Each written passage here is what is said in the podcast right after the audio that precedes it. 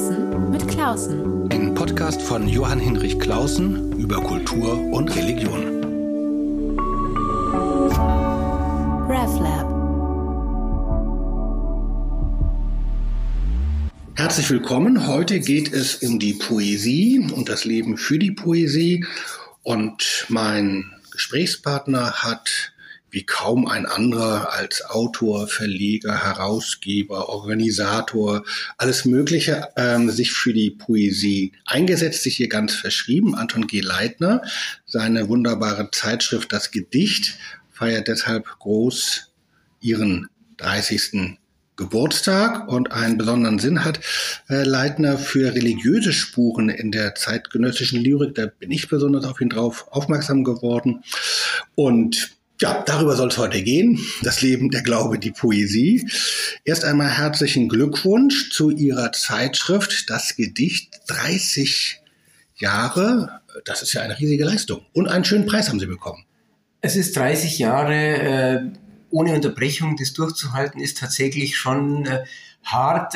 Der äh, Hans Bender, der ja inzwischen leider schon seit einigen Jahren tot ist, der hat mir mal gesagt, der war ja der Mitbegründer der Akzente, der hat mir mal gesagt, ein Zeitschriftenjahr zählt wie ein Hundejahr.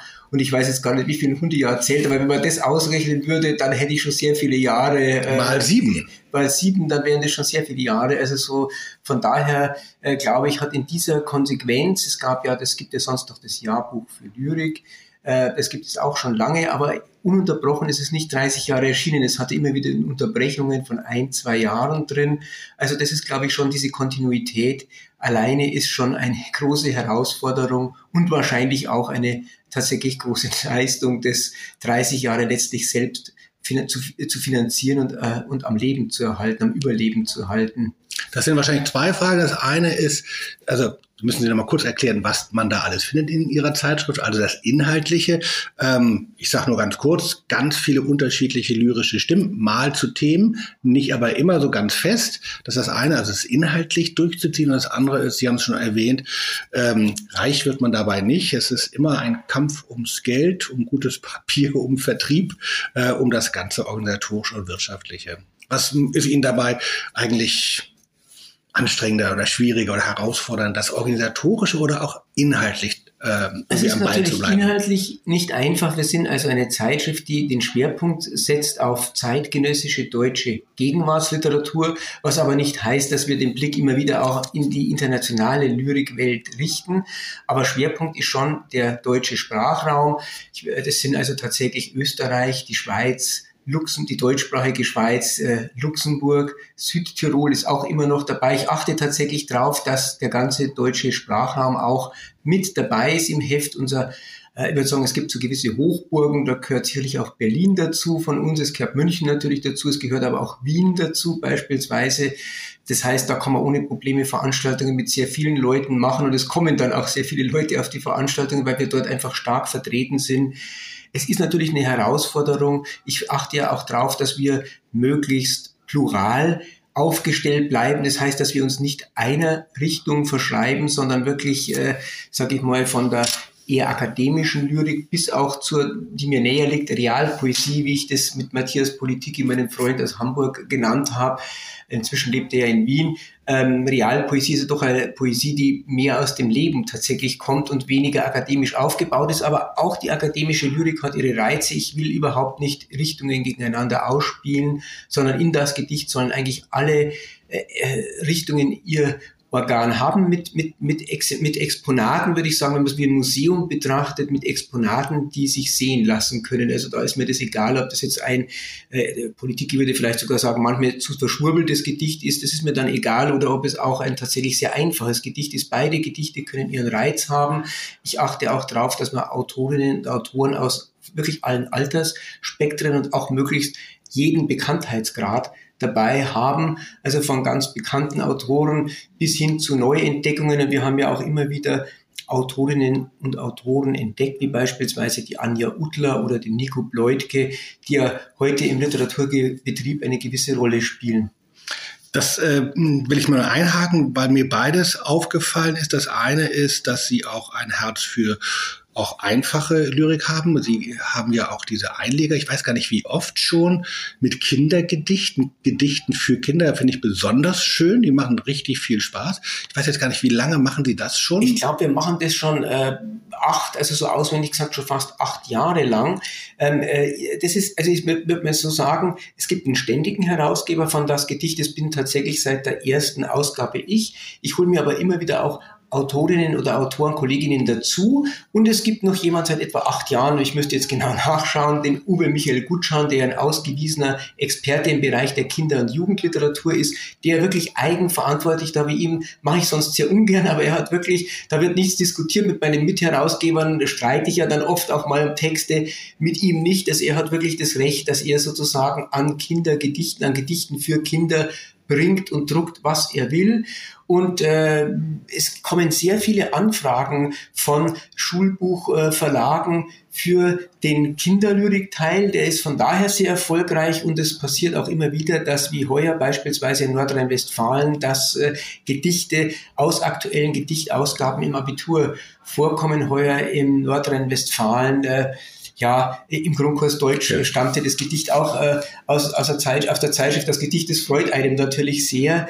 Ähm, Im Übrigen hatten Sie mich am Anfang ja noch gefragt nach äh, einem Preis. Also tatsächlich im letzten Jahr, im 30. Jahr, habe ich äh, einen der deutschen Verlagspreise für die Zeitschrift Das Gedicht erhalten und das war ein Segen, weil das ein relativ hoch dotierter Preis ist, also mit vier, er ist zwischen 24 und 60.000 Euro dotiert. Ich habe den kleineren gekriegt den mit 24.000 Euro, aber ehrlich gesagt äh, war das schon ein Segen, der uns, äh, ja, es war ein Segen, äh, der, der uns eigentlich durchs Jahr gebracht hat, in einem Jahr, in dem das Papier teurer geworden ist, in dem die Druckkosten teurer geworden sind. Ich hätte, in dem die Pandemie gewütet hat, äh, ich hätte nicht gewusst, wie ich die Zeitschrift im letzten Jahr, es war ja das äh, eigentlich 30. Jahr unserer Zeitschrift, wie ich die Zeitschrift ja. durch das Jahr hätte bringen sollen, ohne diesen Preis. Und äh, erstaunlicher und verrückterweise habe ich dann auch noch im Herbst, aber zu meinem Glück, den bayerischen Verlagspreis dann auch noch gekriegt, der mit 5000 Euro dotiert war. Und, und ich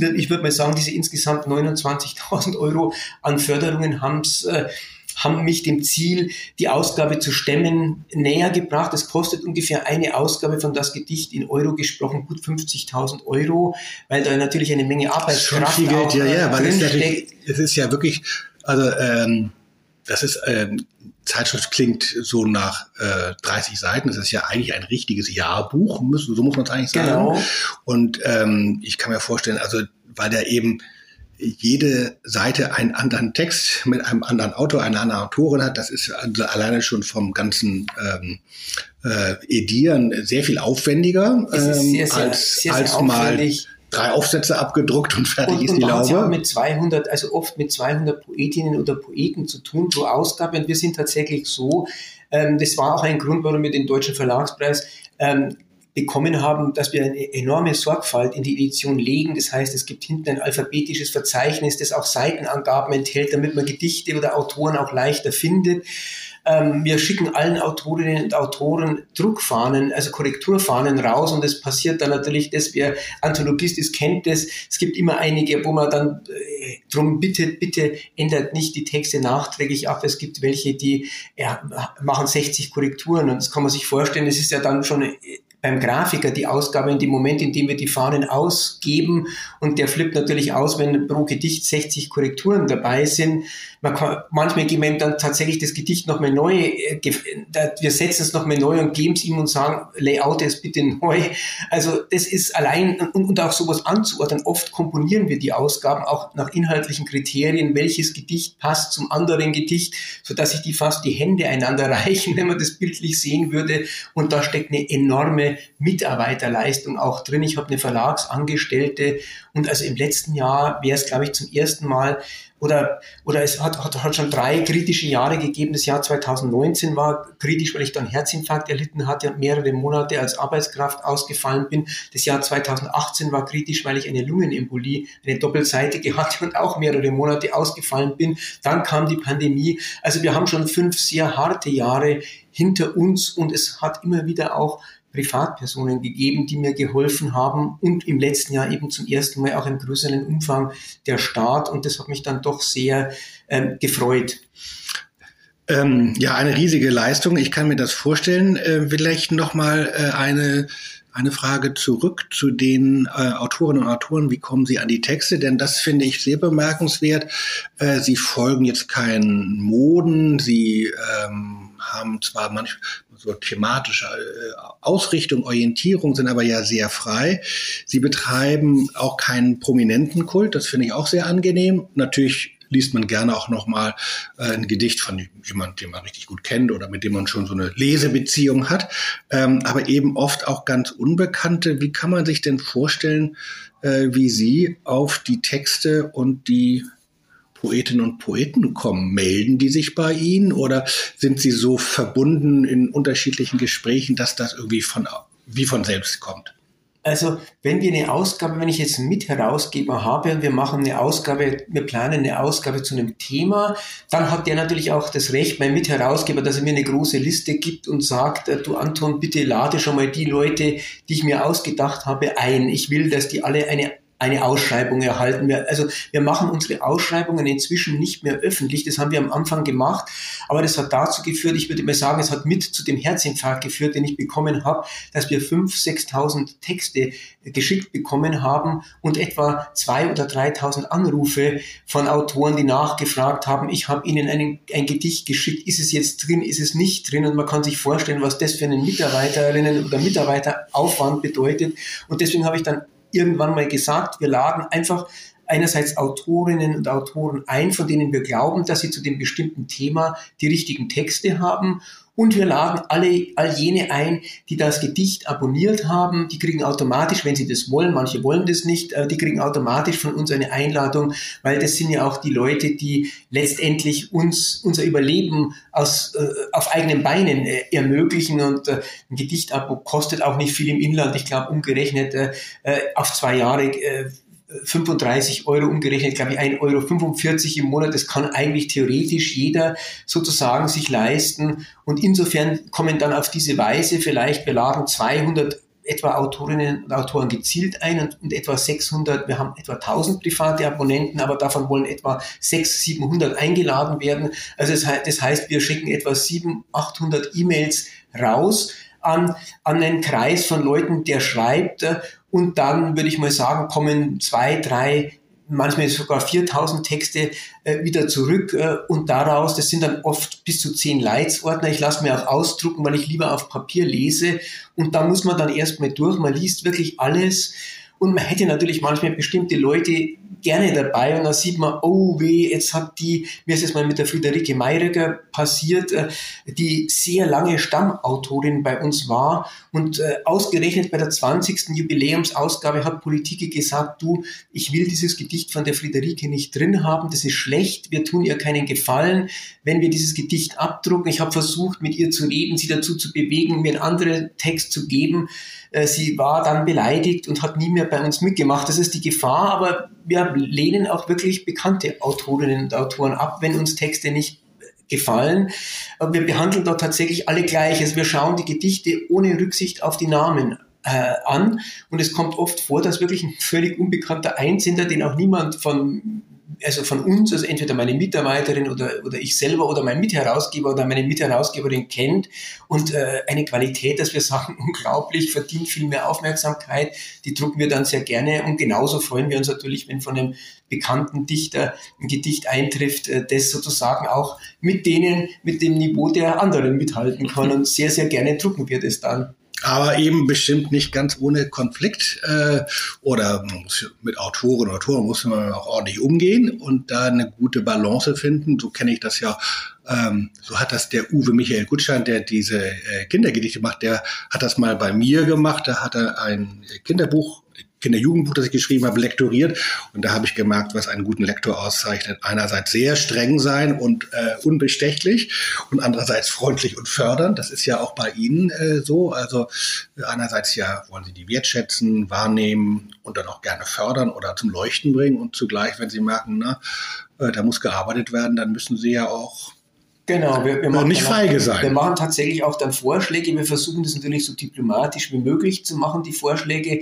Äh, und äh, manche reagieren tatsächlich auch gerade von den namhaften Dichtern, wir hatten mal einen großen Konflikt mit Christoph Meckel beispielsweise, die reagieren dann richtig beleidigend. Also so, die werden dann persönlich beleidigend und ich muss sagen, es gibt nur wenige Autoren, die dann sozusagen auf einer Art schwarzen Liste landen. Aber das ist mir leider immer wieder passiert. Äh, also die schwarze Liste existiert natürlich nicht auf Papier, sondern in meinem Kopf. wenn mich einer halt einfach wirklich beleidigt und ich erkläre ihm dann, was Sache ist. Also Meckel hatte uns mal vorgeworfen, ähm, ich habe einen Text von ihm vermittelt an den Herder Verlag, habe aber dem Herder Verlag gesagt, sagt, äh, ihr müsst alles mit, mit dem Autor selbst abklären. Ich kann euch nur äh, sozusagen helfen, dass ihr an den kommt. Alles weitere macht ihr mit denen ab. Und die haben sich an ihn gewendet und haben aber ihm wohl keine, keine Korrekturfahnen geschickt, obwohl ich gesagt habe, schickt ihm auch die Korrekturfahnen. Sie haben es mir geschickt und ihm. Ich habe dann offenbar einen Druckfehler übersehen. Er hat es nicht bekommen. Und dann hat er mich halt total beleidigt, dass ich die Kultur in Deutschland runterbrächte. Und dann habe ich ihm über Hertha, das hat Hertha auch gemacht, mitteilen lassen, dass ich dafür wirklich nichts kann, was da passiert ist. Äh, äh, und wenn er sich bei mir entschuldigt hätte, wäre das vollkommen, äh, ich bin da überhaupt nicht nachtragend, aber er hat mich, glaube ich, noch weiter beschimpft und da habe ich dann beschlossen, ihn nicht mehr einzuladen. Aber das ist einer von wenigen Fällen, der dann wirklich mal auf dieser in meinen Gedanken kreisenden schwarzen Liste gelandet ist. Ansonsten versuche ich versöhnlich zu sein und habe auch für die Wünsche und auch für den Ärger der Poetinnen und Poeten Verständnis, weil ich weiß ja selber, wie wenig kriegt man, wenn man wo veröffentlicht, auch in einem renommierten Verlag und so weiter. Die haben ja tausend Nöte und Sorgen und die verstehe ich zum großen Teil auch. Aber gerade manche älteren Kolleginnen und Kollegen sind noch Zeiten gewöhnt, in denen natürlich man viel mehr bekommen hat. Also so, die haben oft noch für Anthologien 200, 300 Euro Honorar oder mehr erhalten und, äh, und da weiß man natürlich heute, dass das äh, schön wäre, wenn es so wäre, aber nicht mehr so ist. Und die fangen dann auch leicht an, Forderungen zu stellen, dass man dann dich als Jüngerer, wobei so jung bin ich ja nicht mehr, bin über 60, aber sag mal, wenn der Autor jetzt 80 oder 85 ist, bin ich im Verhältnis immer noch etwas jünger, dass man dann natürlich nur staunen kann und sich natürlich schon, sagen wir, betrübt ist, dass man damit Forderungen konfrontiert wird, die man nicht erfüllen kann. Ich kenne das noch aus meiner frühen Jugend, so Anfang der 80er Jahre. Ähm, da gab es ja einen riesen Lyrikboom. Da gab es in Buchhandlungen, in deutschen Buchhandlungen weiß ich noch, neben der Kasse Stapel von Erich Fried Gedichten oder auch Akzente-Zeitschriften. Genau. Also da gab es richtig einen großen Markt für, für Lyrik und äh, auch jetzt nicht nur Erich Fried, sondern auch richtig gute, anspruchsvolle Lyrik und eben sehr avancierte Zeitschriften. Da konnte man auch noch ordentliche Honorare bezahlen. Das ist heute genau, alles gar nicht mehr der Fall. haben oft noch 200.000, glaube ich, äh, Auflage erreicht. Da kann man natürlich heute nur davon äh, träumen. Ich habe auch äh, viele Jahre lang für den deutschen Taschenbuchverlag Anthologien herausgegeben und dann haben mir die manchmal die Zahlen gezeigt und meine Anthologien galten erfolgreich, weil ich die bis zu 10 oder manchmal sogar 15 oder 20.000 gebracht habe, Auflage und das galt schon fast als halb sensationell. Und dann haben mir mal alte Herausgeber, die inzwischen tot sind, wie Horst Bingel, erzählt, dass sie dort Anthologien Anthologien gemacht haben, die sich zwei, drei, 400.000 Mal verkauft haben, die dann auch entsprechend honoriert worden sind. Und das war natürlich, das, da, kon, da konnte natürlich auch jemand wie ich nur davon träumen. Und heute ist mir ja schon froh, wenn man noch 3000 Exemplare sozusagen von das Gedicht absetzen kann. Es gab schon Ausgaben, die haben natürlich äh, in den 2000er, ums Jahr 2000 herum, die haben 5, 6, 7, 8000 geschafft. Aber da hat sich leider sehr viel zum Schlechteren verändert. Sie sind ja ein, äh, so nehme ich Sie wahr, von Ihren äh, Texten, von Ihrem ganzen Engagement ein wahnsinnig positiver, positiv verrückter Lyrikfreund und jetzt keiner, der das äh, Ende des Abendlandes ausruft. Aber wie, wie verhalten Sie sich dazu, dass jetzt rein quantitativ die Lyrik deutlich zurückgegangen ist in ihrer Bedeutung und zugleich aber doch für ganz viele Menschen weiterhin wichtig ist. Also einerseits gibt es ja weiterhin Menschen, die das lesen und schätzen und schreiben. Es gibt ja aber auch ganz viele Menschen, die für sich so Gedichte schreiben oder ich habe mir sagen lassen, ich bin da selber nicht unterwegs, aber dass auch in sozialen Netzwerken, bei Instagram Leute, Menschen ganz viel mit Lyrik arbeiten. Also Sie sind ja kein Kulturpessimist, so nehme ich Sie nicht wahr. Nichtsdestotrotz verändert sich da ganz viel. Wie, Wie gehen Sie damit um, mit diesen äh, Umbrüchen? Es ist nicht einfach für mich und ich glaube auch tatsächlich, dass ich nicht ohne Grund äh, seinerzeit diesen Herzinfarkt, äh, der mich ja fast das Leben gekostet hätte, äh, bekommen habe. Äh, äh, ich habe einerseits vielleicht bekommen, weil mich manches belastet hat, dass ich das, es ist natürlich schwierig, wenn man mal Zeiten erlebt hat, wo man, wo man noch sogar auch besser verdient hat und dann wird man älter, man wird kränker und man verdient auch schlechter oder man hat immer größere Schwierigkeiten noch so ein Objekt zu finanzieren. Das ist schon nicht einfach einfach. Äh, trotzdem muss ich sagen, mir persönlich bedeutet ein Gedicht sehr viel. Ich bin ein sehr eigentlich normal, also schnell sprechender Mensch, weil ich sicherlich von Geburt an hyperaktiv bin. Ich habe nicht nur eine Lymphdrüsenerkrankung, eine schwere von Geburt an, sondern tatsächlich auch die Hyperaktivität, äh, die man, glaube ich, auch als Aufmerksamkeitsdefizit-Syndrom bezeichnet. Und die Lyrik hilft mir, hat mir immer geholfen, mich selbst zu finden, mich zu verorten, ruhig zu werden. Äh, und auf der Bühne beispielsweise bin ich auch ganz, ganz ruhig und mein Freund Friedrich Ani, der mich ja seit über 40 Jahren kennt, äh, ähm, der sagt mir immer, äh, nur wenn du auf der Bühne sitzt oder wenn du Gedichte schreibst, dann hältst du die Luft an und und wirst langsam und wirst meditativ und bist letztendlich bei dir. Und ich glaube, er hat recht. Äh, und ich glaube, dass ich da auch nicht der einzige Mensch bin, dem das so geht, dass äh, ihm sowohl das Lesen von Lyrik, die ihn anspricht, äh, einfach meditativ stimmt, fast so wie ein Gebet, also fast eine Gebetswirkung hat, also so auf mich, so, wo man ja auch oft ruhig wird, wenn man dann eine gewisse litaneihaften Text, wie das Vaterunser vielleicht, ähm, sich selber aufsagt oder in, in bestimmten Momenten betet. Und so, solche, so eine Funktion hat durchaus für mich die Lyrik auch. Also die hat für mich tatsächlich auch eine, eine religiöse oder auch eine zumindest ruhig machende, beruhigende Wirkung, eine selbstfindende Wirkung. Und, äh, und von daher glaube ich, ähm, also so, dass das anderen Menschen auch so geht. Und ich persönlich habe ja meine Frau auch beispielsweise über die Lyrik kennengelernt. Ich habe sehr viele Freunde über die Lyrik kennengelernt. Und als ich so krank war und es mir so schlecht ging, haben mir wirklich also letztlich Leserinnen und Leser geholfen, diese schwere Zeit zu überstehen. Denn ich hatte eine Angestellte, die ja weiter bezahlt werden musste und ich hatte keine Versicherung mehr für einen Betriebsausfall, äh, weil es einfach zu teuer geworden wäre. Ich hatte 25 Jahre lang hatte ich die Versicherung, aber als ich sie gebraucht äh, hätte, hatte ich sie gekündigt, sogar auf Ratschlag des Versicherungsagenten. Ich habe mir manchmal gedacht, vielleicht hat er gedacht, der wird krank, jetzt wird es Zeit, dass man zur Kündigung bringen.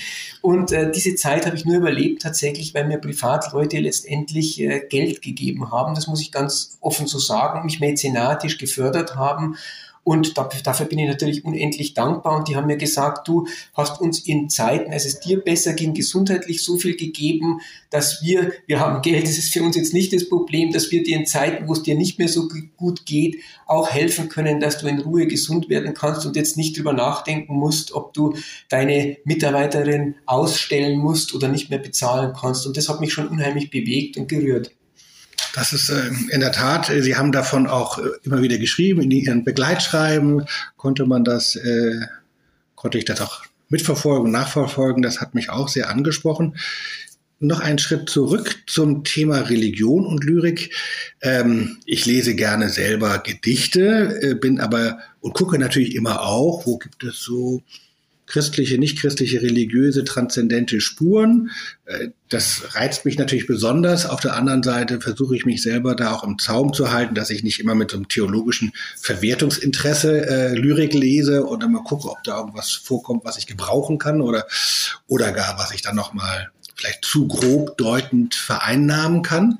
Ähm, deshalb ist meine Frage bei Ihnen, wie, Sie haben ja einen Sinn dafür, also sind ja nicht jemand aus dem Kulturbetrieb, der mit Religion erstmal nichts zu tun haben will, gibt's ja auch genug, sondern die haben dann einen Sinn dafür. Gibt's übrigens viele in der Lyrik. Es ist also, also es ist jetzt nicht ungewöhnlich, äh, gibt's mehrere, die so einen Sinn dafür haben.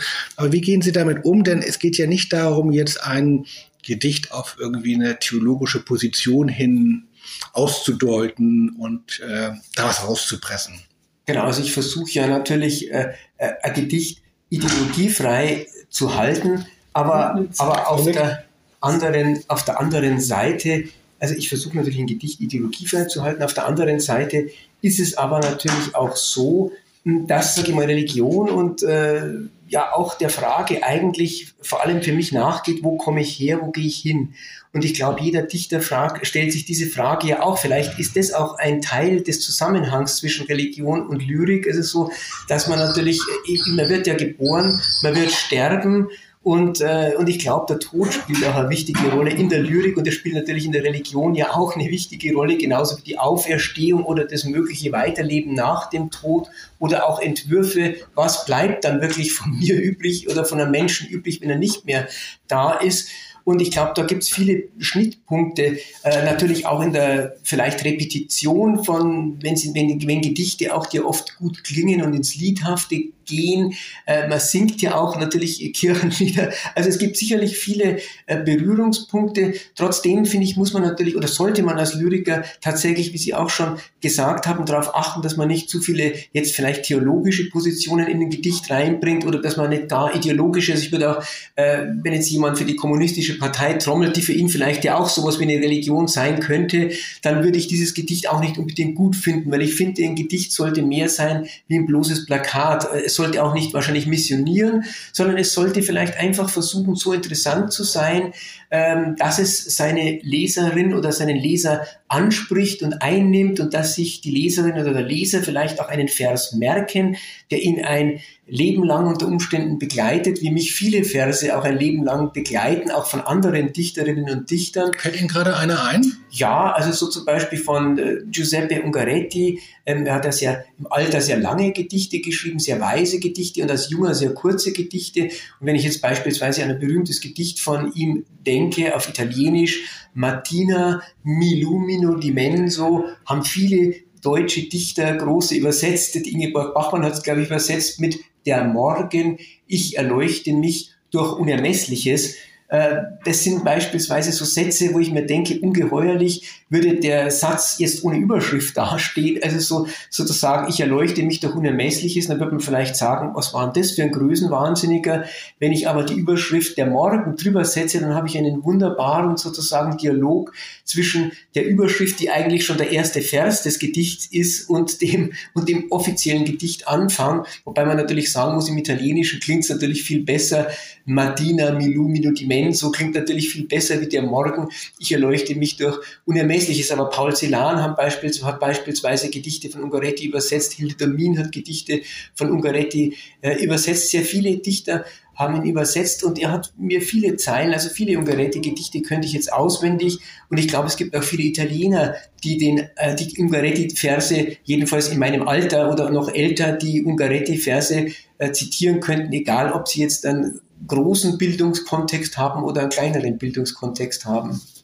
Ich werde, ähm, habe ich schon verabredet, in na, einem Monat äh, ein Podcastgespräch führen mit einer jungen äh, Theologin, die hat eine ganz tolle Examensarbeit geschrieben, weil sie in Italien studiert hat und hat dort die hier, also mir nicht bekannte Autorin Alda Melini, Merini gefunden mhm. und entdeckt eine großartige äh, italienische äh, äh, Frau, sehr religiös, sehr wahnsinnig, sehr großartig.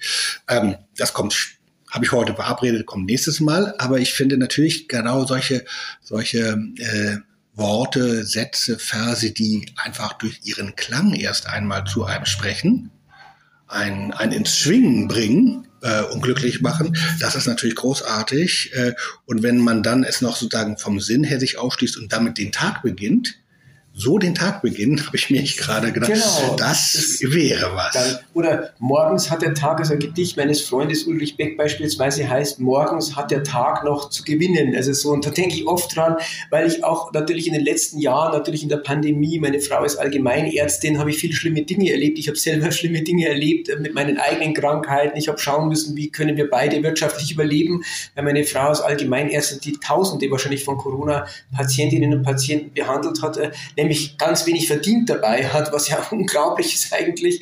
Also wir hatten wirklich Mühe auch zu, zu überleben wirtschaftlich in dieser Zeit und, und aber oft haben wir immer morgen dann gesagt, äh, an Ulrich Becks Satz gedacht, an, Ulrich Beck Vers gedacht, morgens hat der Tag noch zu gewinnen. Ich habe gedacht, heute wird, wird, wird der Tag irgendwie was geben. Und das hat mich tatsächlich positiv gestimmt, wenngleich ich manchmal natürlich auch an den, an, an den Vers meiner Freundin Barbara Maria Kloß aus Köln, die heute in Köln lebt, denken habe müssen.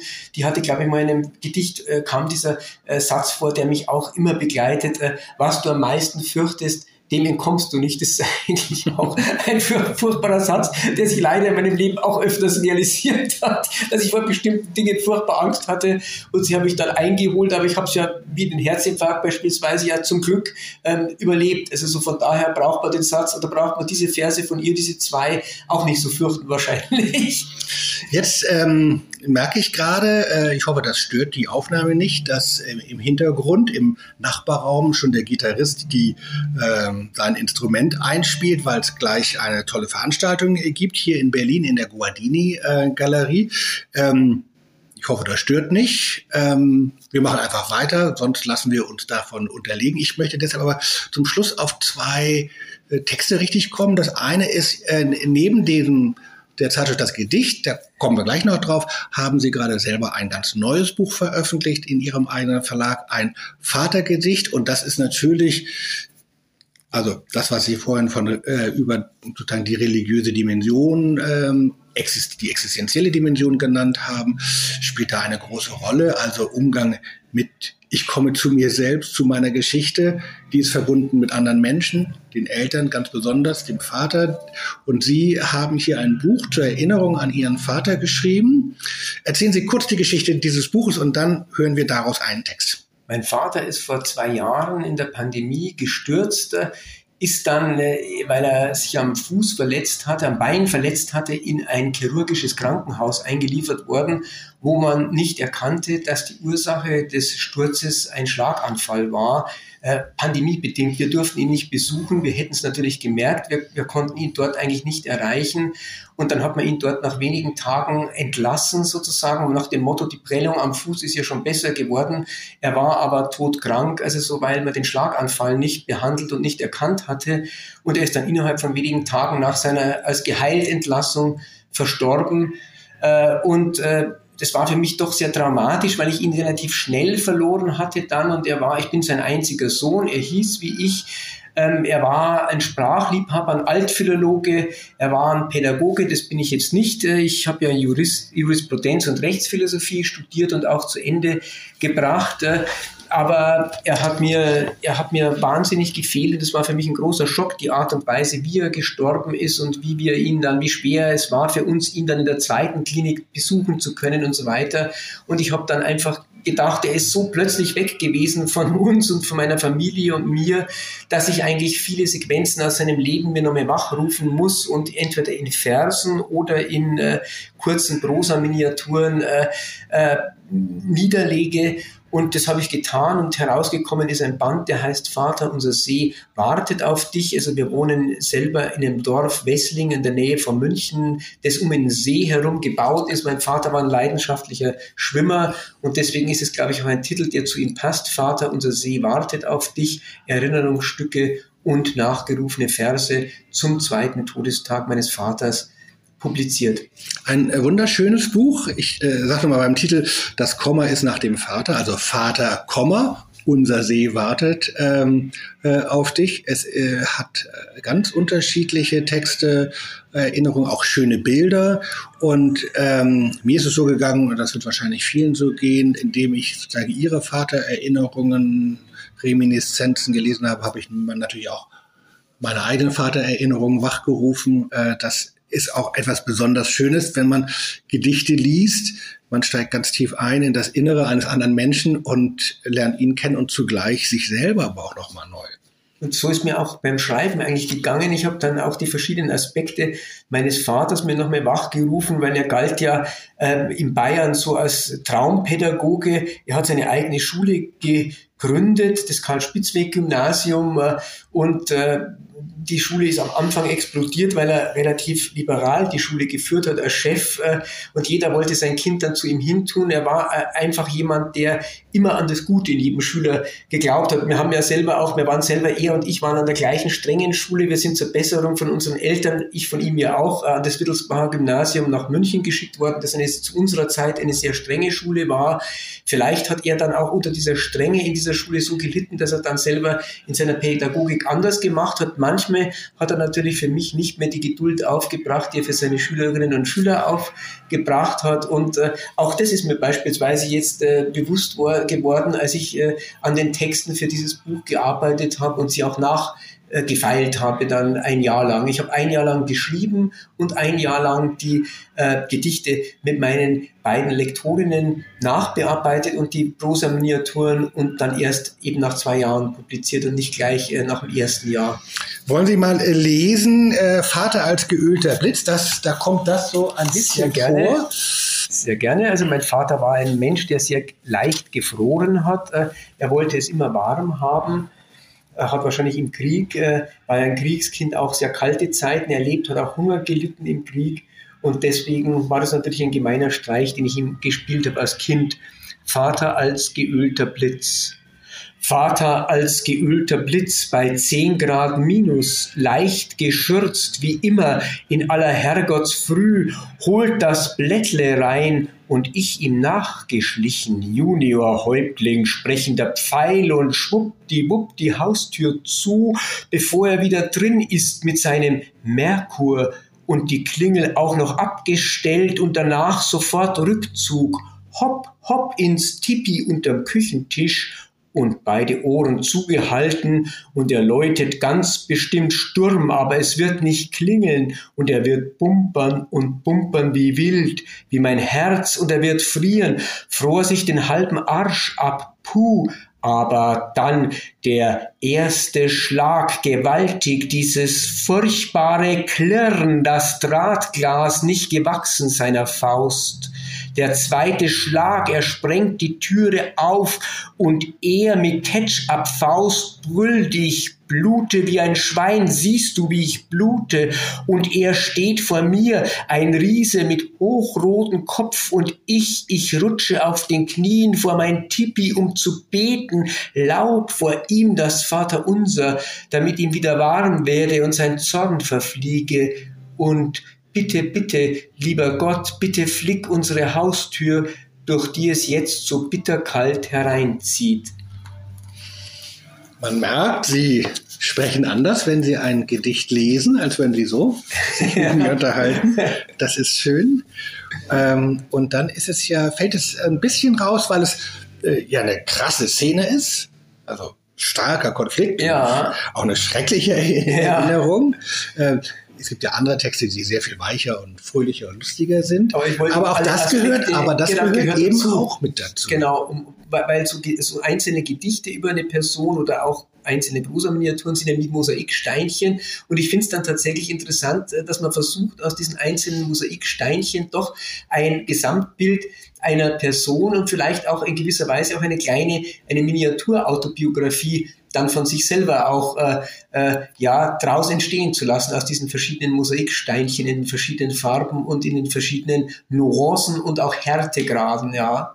Ja, und dann ist es natürlich erinnere, ich habe gute Erinnerungen an meinen Vater, äh, aber als ich dieses Gedicht las, erinnerte ich mich, hatte ja sowas nicht erlebt, aber erinnerte ich mich schon, dass ich natürlich als kleines Kind äh, diesen riesigen Abstand zu diesem großen Mann ja. auch schon erlebt hatte. Also das äh, ist bei aller Liebe und Freundlichkeit und bin nie geschlagen worden und so, aber dass man als, dass ich mich erinnern kann, dass ich als kleines Kind zu diesem riesengroßen ja, man ist ja so, man ist so klein und leicht und verletzlich natürlich als genau. Kind und, äh, und er war schon ein Kraftprotz äh, und ich würde sagen, er hat für seine Kinder in der Schule wirklich eine Engelsgeduld gehabt, die hat er mit mir manchmal nicht gehabt. Und ich glaube, er hat schon, meine Frau als Ärztin würde da mir auch wahrscheinlich recht geben. Er war sicherlich wie ich auch hyperaktiv und Hyperaktive haben natürlich schon auch ein Potenzial, moyenzornig zu reagieren. Und das habe ich auch gehabt. Aber ich habe wirklich auch an mir gearbeitet, weil ich mir gedacht habe, wenn ich nicht an mir arbeite, dann äh, auch mit Hilfe eines äh, Psychologen, dann auch eines Kardiopsychologen, äh, dann dann, steuere ich in den zweiten Herzinfarkt hinein, äh, weil die mir auch gezeigt haben, durch Anlegen von 24 Stunden EKGs und so weiter, dass dann in bestimmten Situationen einfach der Blutdruck raufgeht, ja, wenn man sich mal ärgert. Und da habe ich einfach beschlossen, du musst dein Leben verändern, weil wenn du alles so zu Herzen dir nimmst äh, und du dann sofort explodierst, äh, dann, dann wird es wieder mal in einem Infarkt enden. Und, äh, und ich glaube, so ein bisschen die Tendenz hatte mein Vater auch bei aller äh, Gutmütigkeit und bei aller großen Liebe, die er für, zu mir hatte und die zu seinen Kindern hatte. Und ich finde es auch wichtig, äh, diese sozusagen Sequenz äh, so zu bringen, die vielleicht manche Schülerinnen und Schüler von ihm verblüffen würde, aber sie hat natürlich auch zu seiner Persönlichkeit gehört, dass er auch äh, brutal werden konnte, so wie ich ihm auch sozusagen ja einen brutalen und ja auch üblen Streich gespielt habe, weil es natürlich nicht lustig ist, wenn man jemand äh, halb nackt bei minus 10 Grad vor der Türe aussperrt. Ist ja auch ein sehr brutaler Scherz. Das stimmt. Ja. Kinder können, ja, haben ihre eigene Brutalität. Genau. Bevor jetzt hier die, ähm, der Gitarrist äh, im Nachbarraum hier die ähm, Decke einstürzen lässt, doch noch ein Gedicht. Ähm, vielleicht passt es als Hintergrundmusik ja auch gar nicht so schlecht. Ähm, Uwe Kolbe. Äh, dieses Gedicht will ich nur kurz erzählen, da habe ich eine eigene Geschichte mit. Ich habe es gehört, also Uwe Kolbe, ein toller ähm, Lyriker aus Deutschland, lange ja in der DDR äh, groß geworden, aber das liegt ja auch schon lange wieder zurück. Äh, wir hatten mit ihm eine Aktion gemacht, äh, das Wartburg-Experiment, da hat er mit zwei anderen im Wechsel auf der Wartburg geschrieben in Schreibwerkstatt und dann haben wir danach eine Lesung gemacht und da hat er dieses Gedicht schon mal gelesen und das hat mich so gepackt, weil ich dachte, das ist genau so empfinde ich, das war letztes Jahr, so empfinde ich es, es kommt der Frühling, es kommt der Frühsommer und zugleich haben wir einen Krieg äh, gleich in der genau. Nähe und ich kriege nichts mehr zusammen. Und da hat er das gelesen. Aber jetzt lesen Sie es, ein Gedicht von Uwe Kolbe. Gerne. Uwe Kolbe, wer soll das glauben? Wer soll das glauben, das frische Grün an den Zweigen, die Sonne zieht heiter herauf? Wer soll das glauben, zur Frühe läuten die Glocken, schon tuten sich Dampfer zu. Wer soll das glauben? Der Himmel ist makellos blau, die Lerchen verschenken Lieder. Wer soll das glauben? Wir schauen vom Weinberg ins Land und lachen, die Welt gehört uns. Wer soll das glauben? Es wird auch bald Regen geben, im Garten wird alles gedeihen. Wer soll das glauben? Die Samen, die treiben im Wind, künden von Dauer. Vielen Dank. Ja. Uwe Kolbe, gelesen von Anton G. Leitner in der neuen Zeit, Ausgabe der Zeitschrift Das Gedicht. Zum Schluss danke ich Ihnen ganz herzlich. Gleich haben Sie eine tolle Lesung vor sich, aber ich will noch mal sagen, wer sich dafür interessiert, das Gedicht kann man im Buchhandel und sonst überall bekommen. Das lohnt sich sehr. Man kann es auch abonnieren, noch besser. Verpasst man nichts. Und auf Ihr Buch will ich noch mal hinweisen: Vater, Komma unser See wartet auf dich. Vielen Dank für dieses schöne Gespräch und ich danke Ihnen. alles Gute für die nächsten 30 Jahre Ihrer wunderbaren Zeitschrift. Kann ich äh, brauchen. 30 Jahre weiß ich nicht, ob ich persönlich noch äh, schaffe, aber ich hoffe zumindest, dass ich vielleicht äh, auch noch jemand finde, der es dann, äh, wenn ich mal nicht mehr kann, noch ein paar Jahre weiter betreiben kann. Aber ich hoffe schon, dass ich noch, äh, dass man der liebe Gott noch einige Jährchen gibt, äh, um noch einige Jahre das Gedicht äh, selber machen zu können. Das macht mir immer noch großen Spaß und äh, ich lasse mich ja heute auch nicht mehr so ärgern, wie ich das manchmal früher getan habe. Und insofern hoffe ich, dass ich mit meiner Altersmilde dann noch einige Ausgaben auch finanziell äh, auf die Beine stellen kann. Und da hilft uns ja tatsächlich jeder, der auch eine Ausgabe mal bestellt. Vielen herzlichen Dank. Alles Gute. Danke. Schön.